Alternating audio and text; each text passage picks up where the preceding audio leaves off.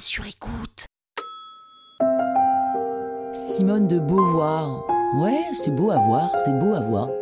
Vous écoutez Krusty Celebrity, le podcast qui parle de. Bah, enfin, de célébrité, quoi.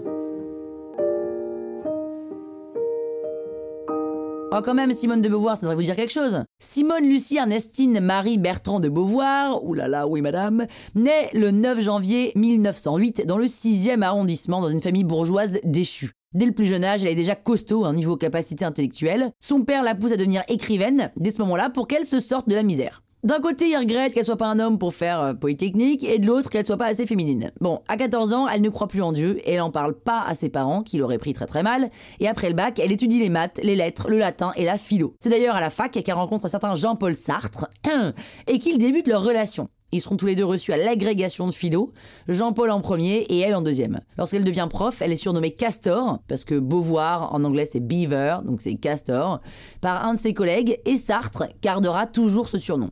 Les deux sont en relation libre, donc Simone se permet d'aller voir ailleurs, genre avec ses élèves, filles comme garçons, mineurs ou pas mineurs. Elle les présente même à Sartre, tranquille. Ils forment tous un groupe d'amis qu'ils appellent la petite famille, qui restera soudée jusqu'à la mort de chacun d'eux. Sous l'occupation, elle écrit son premier roman, L'invité, et en parallèle, elle se fait radier de l'éducation nationale parce que bah elle se tape ses élèves.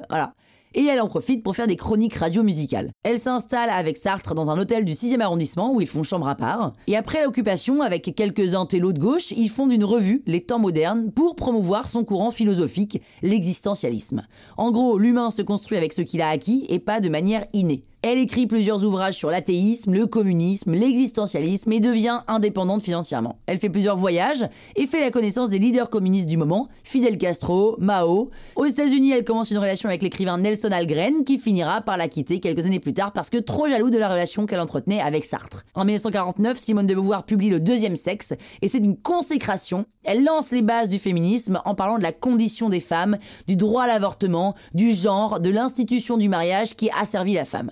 De ce livre, on retient surtout la phrase mythique On ne naît pas femme, on le devient.